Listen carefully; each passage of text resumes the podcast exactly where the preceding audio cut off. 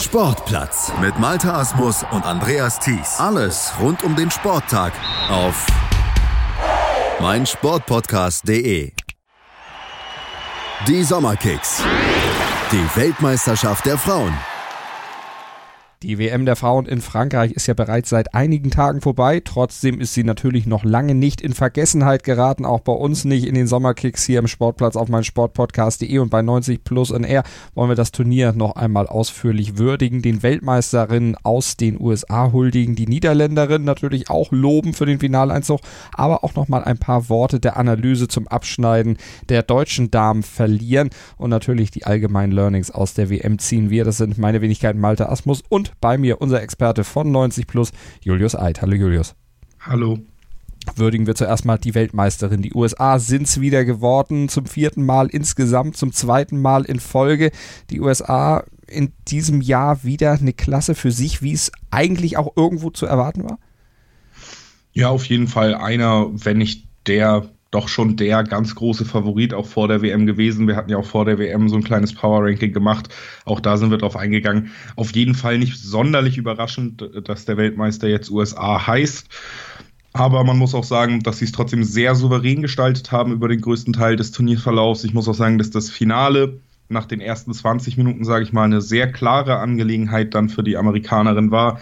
Da hat man sich keine Blöße gegeben, ist, glaube ich, jedem Anspruch, der aus so einer Favoritenrolle resultiert, souverän gerecht geworden. Und das ist etwas, was wir bei K.O.-Turnieren tatsächlich relativ selten erleben in der Stärke. Das muss man auf jeden Fall lobend herausstellen. Auch ein relativ altes Team aufgeboten, mhm. auch zum Beispiel die jetzt ähm, immer wieder zitierte oder gelobte Megan Rapinoe ist ja auch schon 34, also durchaus gehobeneres Fußballeralter und auch für ihr Alter auf jeden Fall ähm, genau das getan, was man dann auch vielleicht machen muss, wenn man eine erfahrenere Mannschaft hat, nämlich diese Erfahrung, die Disziplin und wenn man ehrlich ist, eben auch einfach den Vorsprung in der Entwicklung des Fußballs im nationalen ähm, einfach souverän ausgespielt und deswegen auf jeden Fall souveräner und verdienter Weltmeister. Ich glaube, da gibt es sowieso keine Diskussion am, am, Ende des Tages. Nee, das gibt es wirklich nicht. Schon die Vorrunde ja absolut klasse überstanden. Dieses 13 zu 0 gegen Thailand, vielleicht noch nicht so der große Härtetest, dann aber 3 zu 0 gegen Chile gewonnen und vor allen Dingen auch die Schwedinnen dann im dritten Spiel mit 2 zu 0 geschlagen. Vorrunde ohne Gegentor, eine Menge an eigenen Toren geschossen. 19 Tore waren es in der Vorrunde, wenn man das zusammen addiert. Achtelfinale 2 zu 1 gegen Spanien gewonnen. Die Spanierinnen ja durchaus eine aufstrebende Mannschaft. Dann im Viertelfinale das vorweggenommene Finale gegen die Gastgeberin, gegen die Französin. Die hattest du ja so ein bisschen als, ja, Favorit mit auf dem Zettel und hast auch gesagt, naja, die können es am Ende dann sogar vielleicht machen, wenn alles für sie läuft. Jetzt hatten sie das Pech, dass die USA schon im Viertelfinale kamen. Ja, also das war auf jeden Fall einer der ähm, Gründe, warum es für Frankreich nicht weiterging, weil wir hatten darüber gesprochen, es ist auf jeden Fall ein vielversprechendes Team. Es ist eins der führenden Länder, was den Frauenfußball angeht. Natürlich, wie immer, muss man da dann auch nochmal ähm, die Entwicklung in der nationalen Liga herausstellen. Das hat man sowieso bei vielen Teams in diesem Jahr gesehen und allen voran eben auch immer noch der USA, dass dann starkes nationales System eben auch große Einflüsse auf die Stärke der mhm. Nationalmannschaft hat im Frauenfußball, weil man da eben vielleicht noch nicht so eine ähm, Bewegung hat innerhalb äh, der verschiedenen Nationalligen, also dass jeder Superstar in einem anderen Land spielt, ist es noch wichtiger als im Männerfußball mittlerweile und da sieht man auf jeden Fall auch eine hohe Korrelation zwischen eben diesen beiden Faktoren. Frankreich ist es alles gegeben, dazu auch junge, tolle Spielerinnen und ähm, generell Frankreich ja gerade auch im Männerbereich eins der Länder, was durch äh, wirklich überragende Jugendarbeit auffällt. Äh, alleine sei es bei den Männern oder bei den Frauen, was man da auf der Innenverteidiger, auf den Verteidigerpositionen aufbietet, das funktioniert eben in beiden Bereichen auch, diese Förderung. Also Frankreich war für mich durchaus mindestens äh, einer der Mitfavoriten. Hat dann aber, wie du gesagt hast, eben die USA erwischt, die in diesem Turnier sich eben keine Blöße mhm. gegeben haben. Und das war dann vielleicht einfach der Schritt zu früh. In einem Finale im eigenen Land wäre es vielleicht nochmal anders gelaufen. Aber so setzt sich so ein bisschen fort, über was wir auch gesprochen haben, was Frankreich angeht, nämlich, dass man bei großen Turnieren bis mhm. jetzt eigentlich immer auch unter den Möglichkeiten blieb. Aber natürlich, wenn man gegen den Weltmeister ran muss, dann ist das natürlich nochmal eine besondere Situation. Und wenn wir nochmal auf die USA gucken, können wir auch nochmal auf die Faktoren gucken, die dann die USA vielleicht auch über allen anderen aktuell stehen lassen. Athletik, physische Stärke ist eins, aber du hast es gesagt, eins der ältesten Teams, nee, das älteste Team sogar im gesamten Turnier, 28,6 Jahre. Da ist das mit der physischen Stärke dann schon, ja, bemerkenswert. Ist auf jeden Fall bemerkenswert. Es steht eben auch wieder dafür, dass da im ähm, Trainingsbereich auch während der Saison, während des Jahres viel richtig gemacht wird. Und wir haben bei der USA eben ein Team, wo man wirklich komplett Spielerinnen hat, die alle auch in der USA ansässig sind, was ihre Vereine angeht und deshalb auch in einer der besten Frauenligen der Welt regelmäßig gefordert sind. Da wird das Ganze ordentlich gefördert. Das merkt man eben auch an der körperlichen Fitness, an der taktischen Reife eben wie du auch angesprochen hast, das hohe Alter hat in dem Fall, und das muss man, glaube ich, wirklich sagen, wenn man das Turnier der ähm, US-Amerikanerin jetzt gesehen hat, dass man da wirklich von einer hohen Disziplin und einer hohen äh, Souveränität einfach in jedem Fall sprechen kann und dass da die Erfahrung vielleicht sogar ausschlaggebend war, dass man eben immer noch Figuren wie Alex Morgan, wie Megan Rapinoe da aufbieten kann. Das ist ja die ähm, bis jetzt große Generation der Frauen in Amerika, die jetzt natürlich durch diesen Sieg und durch die nochmal gesteigerte ähm, Aufmerksamkeit, die ihnen jetzt auch bei ihrem Sieg entgegensteht, auf jeden Fall Galionsfigurenartig für diesen mhm. Fußball der Amerikanerin steht und das konnte man auf jeden Fall sehr gut auf den Platz bringen. Da hat die Erfahrung, die physische Stärke und eben auch der tägliche Betrieb im eigenen Land die Einstellung zum Fußball, die man da eben anders vermittelt bekommt, als in vielen anderen Ländern es immer noch der Fall ist, die dürfte da auf jeden Fall mit ausschlaggebend sein, dass man gerade auch defensiv so stark sich dann doch präsentieren konnte. Und dazu kommen dann eben einzelne Spielerinnen. Es war ganz interessant zu sehen, während des äh, Finals wurde auch länger über Rose Lavelle gesprochen, die meiner Meinung nach eine der positivsten Überraschungen noch des Turniers war, weil man sie jetzt nicht so namentlich auf dem Zettel hat, wie vielleicht eine Alex Morgan oder ähnliche Spielerin, die aber eben in der USA spielt und da vielleicht sogar relativ unter dem Radar, weil das so ein abgeschlossenes System ist, auch wenig mit dem europäischen Fußball zu tun hat, die sich da aber eben, wie man gesehen hat, genau wie alle anderen auch hervorragend entwickeln konnte, eine hervorragende Ausbildung genossen hat und die ein ganz starkes Turnier gespielt hat, was sie dann am Ende ja auch mit dem einzigen Tor aus dem Spiel heraus im Finale dann nochmal krönen konnte. Also da kam vieles zusammen. Und natürlich auch diese mentale Power, die die US-Amerikanerinnen einfach haben, weil sie eben natürlich auch Selbstbewusstsein pur ausstrahlen. Wenn du Titelverteidiger bei einer WM bist, wenn du als großer Favorit hingehst, wenn du solche Spieler hast, wie die, die Julius eben schon aufgezählt hat, dann bist du natürlich auch eine Mannschaft, die ja vor Selbstvertrauen strotzt. Und das hat man vor allen Dingen dann auch als Unterschiedmacher im Halbfinale gegen England gesehen. Da kam es ja auch darauf an, dass man dann in den entscheidenden Situationen auch wirklich da ist. Und das ja sogar ohne Megan Rapino. Ja, also die Kapitänin äh, fehlte und äh, trotzdem war man, wie du angesprochen hast, man war sehr gut im Spiel drin. Ich fand generell, ich weiß, es ist jetzt schon ein bisschen redundant, das jedes Mal zu wiederholen, aber es war wirklich eben auch ähm, eine überragende mentale Leistung ja. wieder. Man hat tatsächlich trotz verschiedenen Spielverläufen dann im Endeffekt nicht so wirklich das Gefühl, dass ähm, den Amerikanerinnen etwas aus der Hand gleitet. Man hatte das früher 1 zu 0 durch die USA, da hätte man ähm, gefühlt, nachdem das Turnierverlauf bis jetzt zumindest fast abschalten können. Dann kam tatsächlich noch mal kurz äh, Spannung auf in der 19. Minute. Ellen White hat für England getroffen. Aber als dann und genau dann äh, sieht man eben auch die Breite auch an Führungspersonal. Die USA ja auch theoretisch nicht nur Megan Rapinoe als Kapitänin, sondern verfügt über drei gleichgestellte bzw. nacheinander gestellte Kapitäninnen und da hat eben eine Figur, die man auch schon sehr gut im Frauenfußball kennt, nämlich Alex Morgan, die Verantwortung übernommen und dann relativ schnell das 2 zu 1 für die USA erzielt. Also auch da hat man wieder gesehen, es gibt da eine Breite an Führungspersonal, mhm. eben auch ohne die ähm, Megan Rapinoe, die natürlich jetzt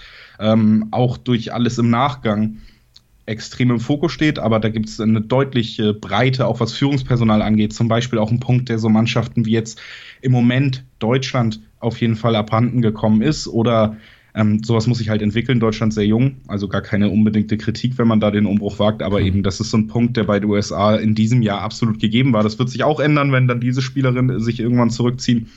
Aber wie gesagt, Rapinoe weg, dann hat man Alex Morgan und die kann einen dann eben auch ins Finale schießen. Und die Breite im Kader wird auch nochmal dadurch verdeutlicht, dass neun Spielerinnen im Turnier getroffen haben. Das ist nicht ganz Rekord im Frauenfußball 1999 und 2003. Da gab es das schon mal, dass zehn Spielerinnen aus einem Team jeweils getroffen hatten. 99 waren es die USA, die das aufstellten und 2003 der spätere Weltmeister, die deutschen Damen. Also, aber neun Spielerinnen, das spricht wirklich für einen tiefen, einen breiten Kader und ein gutes Reservoir an Spielerinnen, auch wenn die natürlich, wir haben es gesagt, schon ein bisschen in die Jahre gekommen sind und da in den nächsten Jahren vielleicht äh, ja, ein Umbruch stattfinden muss, aber auch das hast du gesagt, Julius, die Liga, die bringt ja immer wieder Neues dann auch hervor und das System in den USA trägt ja dazu bei, dass dann auch so eine Entwicklung nicht stagnieren wird.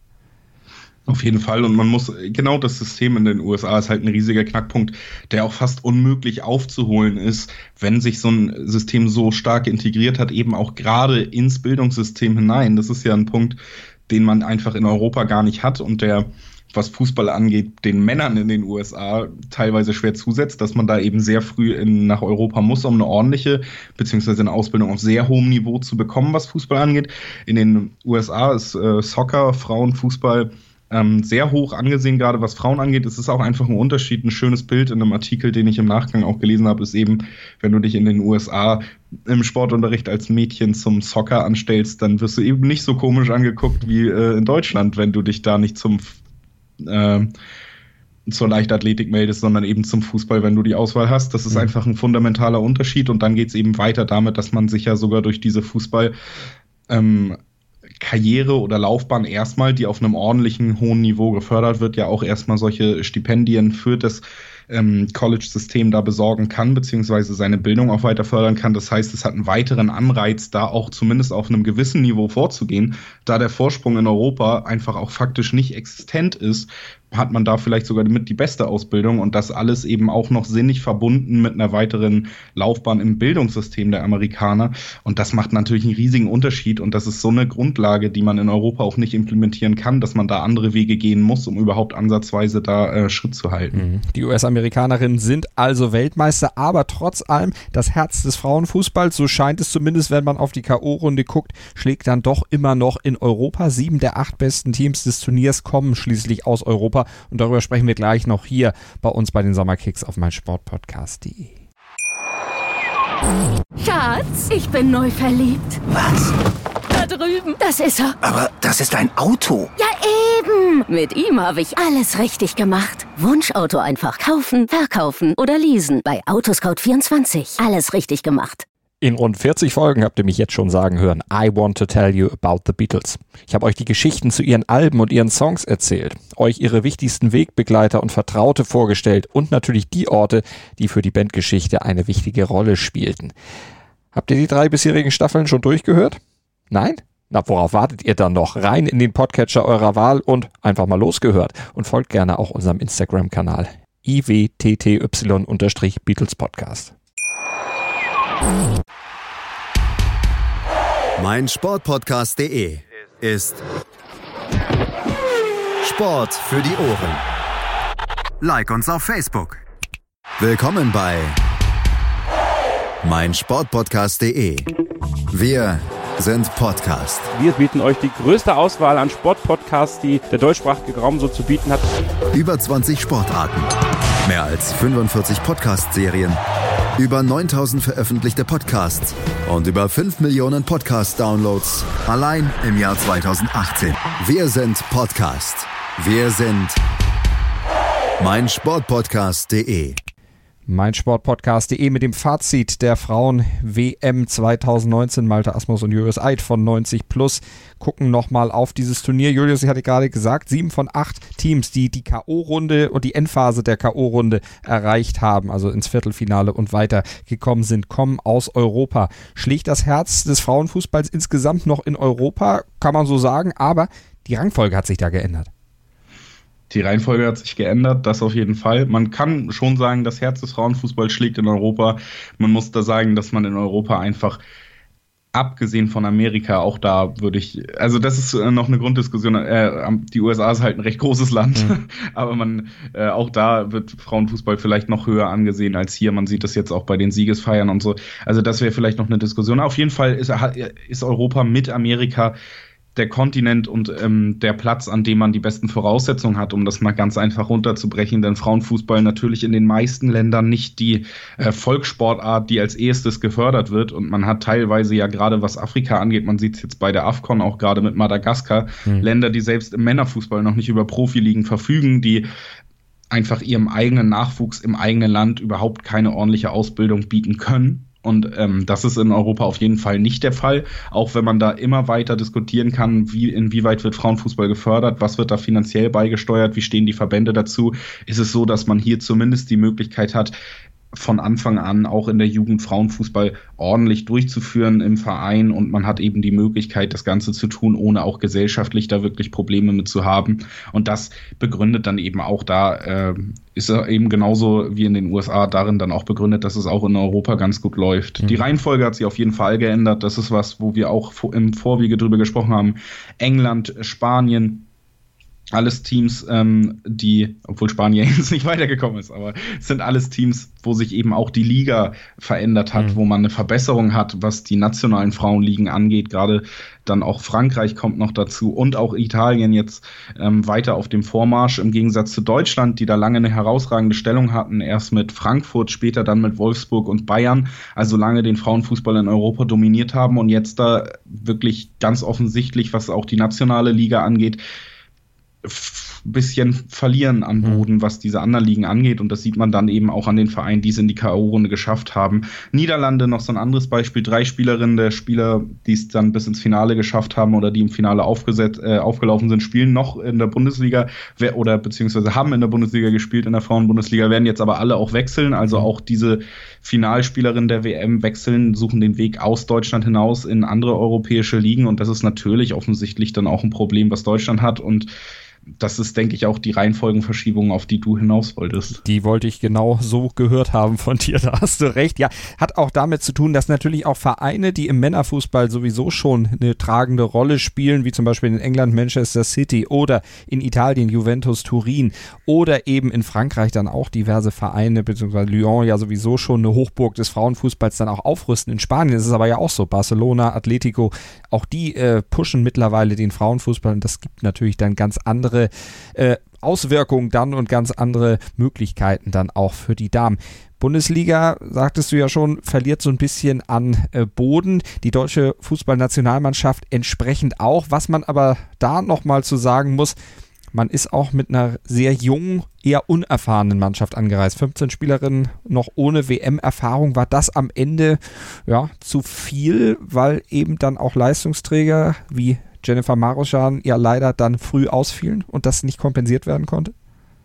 Ja, ich denke, das ist auf jeden Fall eins der größten Fazits, die man darunter ziehen kann. Deswegen finde ich es auch schwer, ein finales Urteil über diese Nationalmannschaft Deutschlands jetzt nach dieser WM zu ziehen, weil es genauso ist, wie du angesprochen hast. Man befindet sich in einem großen Umbruchsprozess. Man hat eben 15 Spielerinnen mitgenommen, die noch nie eine WM gespielt haben und die absolut tragende Säule, und das ist vielleicht sogar ein Problem der deutschen Nationalmannschaft gewesen während des Turniers. Da wurde von Anfang an klar gemacht, wie sehr eben auf ihre Nummer 10, auf Jennifer Maraschan gebaut wird. Und die hat sich nach zwölf Minuten im ersten Spiel gegen China mhm. dann ja schon den C gebrochen. Also ähm, das dürfte auch der der Selbstsicherheit dieses jungen Teams nochmal schwer geschadet haben, dass man eben genau auf diese Spielerin verzichten musste. Denn ansonsten hat man tatsächlich wenig Spielerinnen gehabt, die diese Rolle ausfüllen können. Und wir haben gerade bei der USA drüber geredet. Da gibt's dann wirklich auch in der zweiten Reihe Spielerinnen, die nach vorne treten können und diese Rolle, die zum Beispiel Rapinoe, die dann aber in ihrer Absenz auch zum Beispiel Alex Morgan einnimmt, die die dann auch einnehmen könnten. Und das gab es bei Deutschland bei dieser WM auf jeden Fall nicht. Man hat da ein sehr junges Team gesehen, ein Team, was teilweise, finde ich, trotzdem vielversprechende Ansätze gezeigt hat, gerade was zum Beispiel eben Gwyn angeht. Die hat mhm. ja ein tolles Turnier gespielt, aber im Endeffekt muss man sagen, dass man sich da bei diesem Turnier nicht unbedingt wundern darf über den Ausgang, wenn man sich anguckt, wie man angetreten ist, wenn man guckt, wie sich die nationalen Ligen weiterentwickeln und das äh, eben auch, wie sich Teams wie England zum Beispiel, die mhm. in den letzten Jahren vielleicht mit Deutschland nicht unbedingt in einem Atemzug ähm, genannt werden würden, sind spielerisch und was die nationale Liga angeht, jetzt auch auf jeden Fall mittlerweile einen Schritt weiter als Deutschland. Deswegen sollte man jetzt nicht besonders verwundert sein, sondern nach vorne schauen und gucken, was kann man mit dem Material an Spielerinnen, das wir da gesehen haben, haben. Und wie gesagt, das war in Teilen auch schon sehr vielversprechend. Was können wir da arbeiten? Wie können wir damit weitermachen? Und gibt es vielleicht eine Möglichkeit, auch in der Bundesliga wieder darauf zu reagieren, dass man den anderen nationalen Ligen so ein bisschen hinterherhinkt? Und gibt es natürlich auch vom Verband der, muss ich sagen, auch im Nachgang eine sehr unglückliche Figur gemacht hat bei der Bewertung des Turniers. Gibt es da nicht vielleicht doch die Möglichkeit, dass man das Ganze dann eher fördert und versucht, da wieder auch ein Aushängeschild im Frauenfußball zu sein? Lena Oberndorf, die kann man natürlich auch noch dann mit dazu zählen. Auch eine, der vielleicht die Zukunft dann im deutschen Frauenfußball gehört. Eine, die dann auch die Bühne WM natürlich genutzt hat, um ja, sich auf, auf sich aufmerksam zu machen Definitiv. Und ist ja wirklich noch eine sehr junge Spielerin, 17. Oberdorf und, heißt sie übrigens. Äh, ich hatte Oberndorf, glaube ich, eben gesagt. Oberdorf natürlich. Oberdorf. Genau, und die hat auf jeden Fall ihre Chance bekommen. Das ist äh, zum Beispiel ja eine der Sachen, die man auch einfach mal ansprechen muss, wenn man sagt, warum wurde auf so viel Erfahrung äh, verzichtet, warum hat man auch vielleicht eine Spielerin wie Lena Gößling oder so, die ähm, die Erfahrung vielleicht noch mitgebracht hätte, wenig Spielzeit gegeben. Mhm. Dafür hat man eben solchen Spielern durchaus mehr Spielzeit gegeben, ihnen die Möglichkeit gegeben, sich an ein gewisses Niveau zu gewöhnen, die ersten Erfahrungen auf diesem Niveau zu sammeln. Und gerade die auch, auch ähm, diese 17-Jährige, die da ein fantastisches Turnier gespielt mhm. hat und die sich eben auch nicht wirklich eingeschüchtert gezeigt hat durch die Kulisse. Die wird auf jeden Fall, wenn es so weitergeht, eine große Karriere in diesem Bereich des Sports vor sich haben. Und das sind eben genau die Figuren, die in Zukunft diese Rollen tragen müssen, die jetzt eine Maraschan aufgrund ihrer Verletzung eben auch nicht tragen konnte. Allerdings werden sie das nicht bei Olympia 2020 tun. Das äh, Ticket haben sie nicht geholt. Wie schwer wiegt das jetzt auch, um so eine Mannschaft aufzubauen für die nächsten äh, ja, großen Ereignisse, wenn jetzt bei Olympia dann eben die Möglichkeit nicht besteht zu spielen? Es ist auf jeden Fall ein herber Schlag, würde ich sagen. Es ist so, das Minimalziel müsste es einer großen äh, Frauenfußballnation auch wie Deutschland, eine, das Minimalziel muss dann schon sein, dass man da bei Olympia auch dabei ist und eben auf diesem Wege sich dafür qualifiziert. Das ist wahnsinnig ärgerlich, glaube ich. Ich glaube auch, dass es ähm, durchaus, wie du gesagt hast, einen negativen Einfluss haben kann, dass man eben mit diesem jungen Team nicht im nächsten Jahr direkt nachlegen kann, wieder ein großes Turnier spielen kann, wieder mehr Erfahrung sammeln kann, um dann eben diesen Weg bis in die Spitze zurückzufinden. Ich glaube, das ist eine Sache, die wehtut. Ich glaube, das ist eine Sache, die sehr ärgerlich ist. Ich glaube aber, es wird kein Beinbruch sein. Dafür ist tatsächlich auch immer noch Deutschland im ganzen Verbandsaufbau, in der Ausbildung zu seriös, zu stabil aufgestellt, um jetzt dadurch vielleicht den kompletten Anschluss zu verlieren. Ich gehe davon aus, dass man mit diesen Spielern, diesem Gerüst, was man jetzt bei dieser WM gesehen hat, noch lange arbeiten wird. Und ich gehe davon aus, dass man da auch wieder etwas schaffen wird, was, äh, was eine Mannschaft dann hervorbringt, die uns deutlich länger begleitet als nur ins Viertelfinale. Da müssen natürlich dann auch von den Vereinen noch ein bisschen was kommen in der Bundesliga. Solche Aktionen wie jetzt vielleicht auch von Eintracht Frankfurt, dass man den FFC Frankfurt übernimmt, äh, können da durchaus helfen die können auf jeden Fall helfen. Du hast es angesprochen, England, ähm, Spanien, wo jetzt auch Real Madrid noch nachziehen soll zu den von dir genannten Barca und Atletico Madrid. Also ähm, England, wie, wie du gesagt hast, Manchester City, auch Liverpool führen mittlerweile ähm, ordentliche Frauenfußballabteilungen. Das ist eine Verantwortung meiner Meinung nach auch, die natürlich gerade in Lyon begonnen wurde. Auch da wurde es hervorragend umgesetzt von Jean-Michel Ola und ähm, das ist eine Verantwortung, die jeder große Verein auch hat, das weiter zu vertreten. Ich finde zum Beispiel auch sehr schade, dass Borussia Dortmund sich da eher wieder negativ gerade geäußert hat, dass es bei ihnen kein ähm, Frauenfußball geben wird unter ihrem Banner, weil man eher die regionalen Vereine nicht verschrecken will sozusagen. Das halte ich für den falschen Ansatz. Ich glaube, dass man an einem Punkt im Frauenfußball angekommen ist, äh, an dem es auch mittlerweile Strukturen und ähm, diesen Aufbau, den auch Männerfußball zu einem gewissen Grad zumindest bietet, nämlich ordentliche Trainingszentren, Spezialtrainer, ähm, Athletiktrainer, Torwarttrainer, solche Sachen, die werden irgendwann benötigt, um das Niveau des Frauenfußballs weiter zu steigern und die werden in immer mehr Ländern auch geschaffen. Wenn es in Deutschland nicht der Fall ist, dann verliert man zwangsläufig an Boden und diese Strukturen kann eben nur ein großer Profiverein bieten und deswegen ist es äh, schade, dass da manche große, größere deutsche Vereine sich auch noch so zurückhalten. Der mhm. Weg von Frankfurt hingegen ist dann wieder lobenswert. Genau wie du gesagt hast, man bietet da einfach mehr Einzug unter dem Namen. Man kennt auch die Frankfurt-Fans und das kann sich, glaube ich, auch schnell zu einer ähm, großen Liebesgeschichte entwickeln, wenn da gewisse Erfolge, gewisse europäische Wettbewerbe vielleicht mit reinkommen, um, ähm, dass man da auch Fanunterstützung erfährt, die dann eben auch wieder öffentliche Aufmerksamkeit mhm. bedeuten. Ich glaube, das ist genau der richtige Weg, den man jetzt auch in Deutschland gehen muss, um eben da heranzufinden, wenn man weiter auf lokale Vereine setzt und dann am Ende irgendwie äh, der ASV Bergedorf 85 aus Hamburg oder so eine Frauenfußballabteilung in der Bundesliga stellen muss, weil ähm, dann ist klar, dass dieser Verein eben nicht die Strukturen mhm. bieten kann, die Borussia Dortmund zum Beispiel bieten könnte. Und das ist auf jeden Fall ein Problem in Deutschland, was angegangen werden muss. Und ich denke, dass gerade diese WM auf diesen Ebenen auch hohes Diskussionspotenzial mhm. geschaffen hat, eine hohe Aufmerksamkeit. Ich finde sowieso gerade gesellschaftlich auch eine WM gewesen, die extrem ähm, ordentlich besprochen wurde und Auswirkungen hatte, was äh, das ganze Thema Frauenfußball angeht. Und deswegen sehe ich da eher positiv in die Zukunft, dass sich auch noch mehr Vereine dazu ähm, bereit erklären, dann diesen Weg zu gehen. Eine Vorreiterin, dass das eben so ist, dass der äh, Frauenfußball dann in der Diskussion ist, sowohl sportlich als auch gesellschaftspolitisch. Das ist eben Megan Rapino, eine Dame, die ihr Herz auf der Zunge trägt, sagt, was sie denkt und das ist in diesen Zeiten auch unheimlich wichtig, denn sie nimmt zu allem Stellung, was gesellschaftspolitisch momentan wichtig ist. Gleichstellung Mann, Frau, Gleichstellung gleichgeschlechtlicher Liebe, beziehungsweise auch dann natürlich ihre Kritik an Donald Trump, die ja auch nicht hinterm Berg hält. Also ein absolutes Vorbild. Für dich so auch der große Star der WM? Weil sie ja, auch sportlich, also, sportlich hat es ja auch dann noch unterstrichen, alle 45 Minuten oder 48 Minuten, glaube ich, eine Torbeteiligung, Tor oder Vorlage. Ja, ich glaube, da kommt auch wirklich bei ihr alles zusammen. Beste Spielerin, den Golden Boot auch noch bekommen als beste Torschützin jetzt, weil sie mehr Assists beisteuern konnte pro Spielzeit als eben Alex Morgan, die dieselbe Anzahl an Tore, sechs erzielt hat im Turnier. Also hat da auch alle individuellen Auszeichnungen plus den Weltmeistertitel abgeräumt, steht also als Spielerin schon mal herausstechend aus diesem Wettbewerb äh, vorne an. Und dann im Moment einfach, muss ich sagen, perfekt ähm, genutzt, wie sie öffentlich auftritt, die Aufmerksamkeit, die Frauenfußball gerade hat, ähm, durch diese WM, die man gerade in Europa in den restlichen Jahren nicht so hat, perfekt auch ähm, antizipiert und damit umgegangen und dann natürlich noch die größere Aufmerksamkeit, weil der Stellenwert höher ist, erstens in Amerika und weil man gewonnen hat, ähm, auch natürlich in ihrer Heimat, in der es teilweise ja noch deutlich schlimmer zugeht mittlerweile, als es äh, schon traurigerweise in vielen europäischen Staaten auch der Fall ist.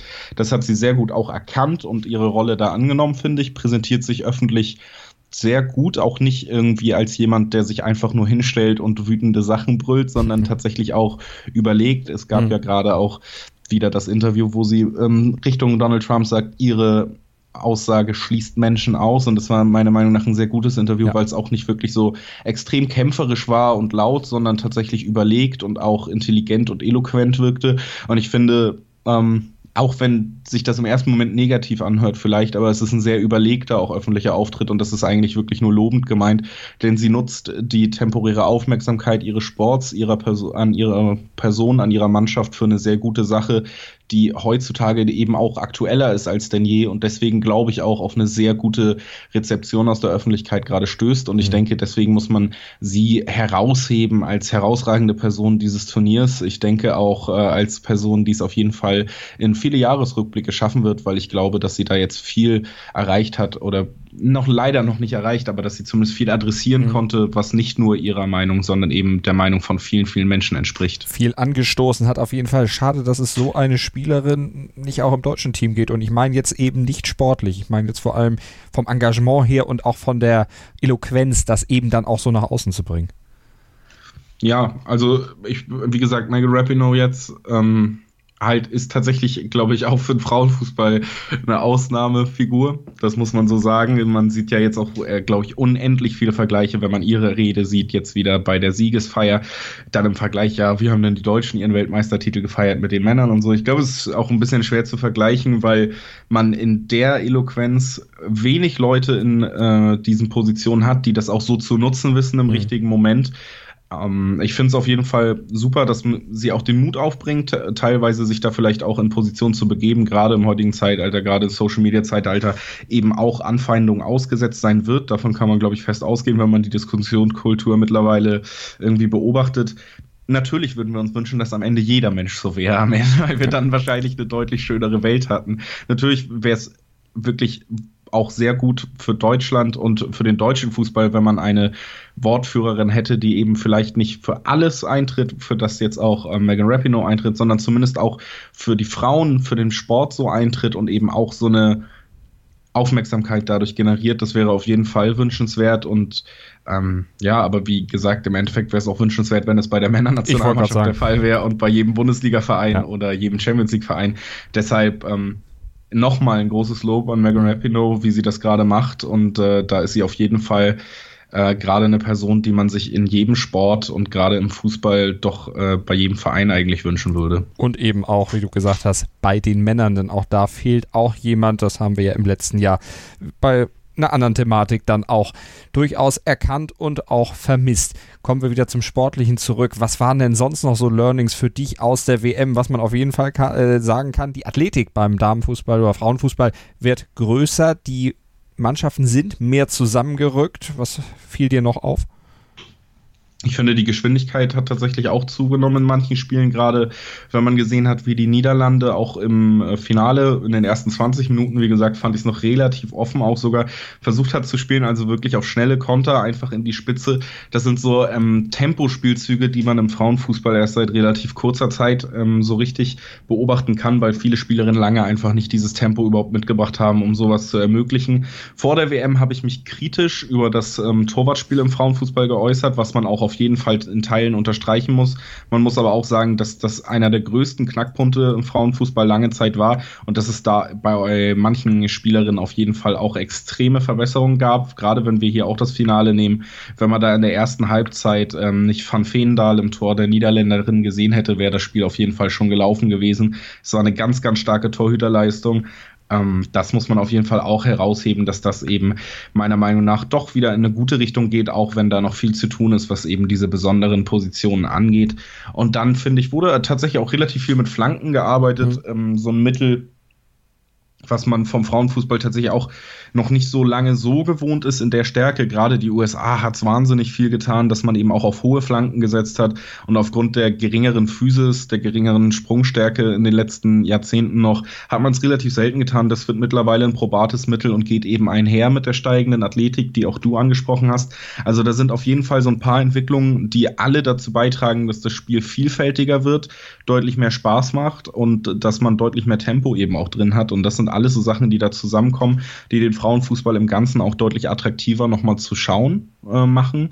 Man muss sagen, dass das Finale nicht das attraktivste Spiel der ähm, der, des WMs war auf jeden Fall, der WM war auf jeden Fall, weil man eben da eine relativ souveräne USA gesehen hat, ab der, sagen wir mal, 25. Minute, da kam nicht wirklich Spannung auf und die Niederlande hat dann auch gerade defensiv sehr viel zugelassen noch, aber ich finde, im, wenn man alles zusammenfasst, muss man sagen, das Niveau im Ganzen ist nochmal gestiegen. Die mannschaftliche Geschlossenheit, du hast es angesprochen, profitiert eben auch von erhöhtem Trainingsaufwand und vielleicht auch besseren Trainern. Ist es jetzt zum Beispiel auch bei England immer der Fall, die ich da gerne als ähm, Beispiel nehme. Ich finde, die haben auch geschlossen sehr schön Fußball gespielt. Meiner Meinung nach auch ähm, bis auf die ersten 20 Minuten, die sie irgendwie total verpennt haben, eigentlich den dritten Platz äh, über die 90 Minuten gesehen, dann gegen Schweden verdient hätten. Also ich finde, da kann man vieles Positives, was das Spielerische angeht, auch aus dieser WM ziehen. Ich hoffe, dass die Entwicklung so weitergeht und gerade stehen wir ja eben noch an der Schwelle, wo dann auch Vereine wie Real Madrid erst einsteigen. Also ich glaube, da geht sogar noch ein bisschen was. Und ich glaube, das ist mittlerweile wirklich etwas, was ich jedem empfehlen kann, sich auch mal anzugucken. Das macht auf jeden Fall auch Spaß. Mhm. Nur eines haben die Engländerinnen immer noch nicht gelernt. Das können sie genauso wenig wie ihre männlichen Pendants Elfmeterschießen. Ja, äh, englischer Fluch. Aber was, solange David Beckham nicht einen Elfmeter trifft, was soll man machen? So viel Boulevardeskes musste am Ende dann noch sein hier bei unserer WM-Analyse zur WM der Frauen 2019 in Frankreich. Ja, insgesamt ein tolles Turnier. Viel Spaß gehabt bei einigen Spielen und auch viel dann gelernt. Und ja, mal gucken, wie die Entwicklung dann weitergeht. Hoffentlich so positiv. Aufmerksamkeit hat der Frauenfußball auf jeden Fall aufgerührt und damit wird es dann sicherlich auch so weitergehen. Hoffen wir mal auf eine positive Entwicklung und wir werden es weiter verfolgen hier bei uns auf meinsportpodcast.de und ich bin mir sicher auch bei den Kollegen von 90 Plus und von denen war Julius Eid hier mit seinem Fazit der WM der Damen in Frankreich. Julius, vielen Dank. Ja, sehr gerne. Schatz, ich bin neu verliebt. Was? Drüben. Das ist er. Aber das ist ein Auto. Ja, eben. Mit ihm habe ich alles richtig gemacht. Wunschauto einfach kaufen, verkaufen oder leasen. Bei Autoscout24. Alles richtig gemacht. Sportplatz mit Malta Asmus und Andreas Thies. Alles rund um den Sporttag auf meinsportpodcast.de. Erdbeerzeit von Chip and Charge. Das Daily aus Wimbledon mit Andreas Thies und Philipp Jobert. Vom 1. bis 14. Juli informieren dich unsere Tennisexperten täglich über die Geschehnisse des prestigeträchtigsten Tennisturniers der Welt. Erdbeerzeit auf meinsportpodcast.de. Schatz, ich bin neu verliebt. Was? Drüben. Das ist er. Aber das ist ein Auto. Ja, eben. Eben, mit ihm habe ich alles richtig gemacht. Wunschauto einfach kaufen, verkaufen oder leasen. Bei Autoscout24. Alles richtig gemacht. Wie baut man eine harmonische Beziehung zu seinem Hund auf? Puh, gar nicht so leicht. Und deshalb frage ich nach, wie es anderen Hundeeltern gelingt, beziehungsweise wie die daran arbeiten. Bei Iswas Dog reden wir dann drüber. Alle 14 Tage neu mit mir, Malte Asmus und unserer Expertin für eine harmonische Mensch-Hund-Beziehung, Melanie Lippisch. Iswas Dog? Mit Malte Asmus. Überall, wo es Podcasts gibt.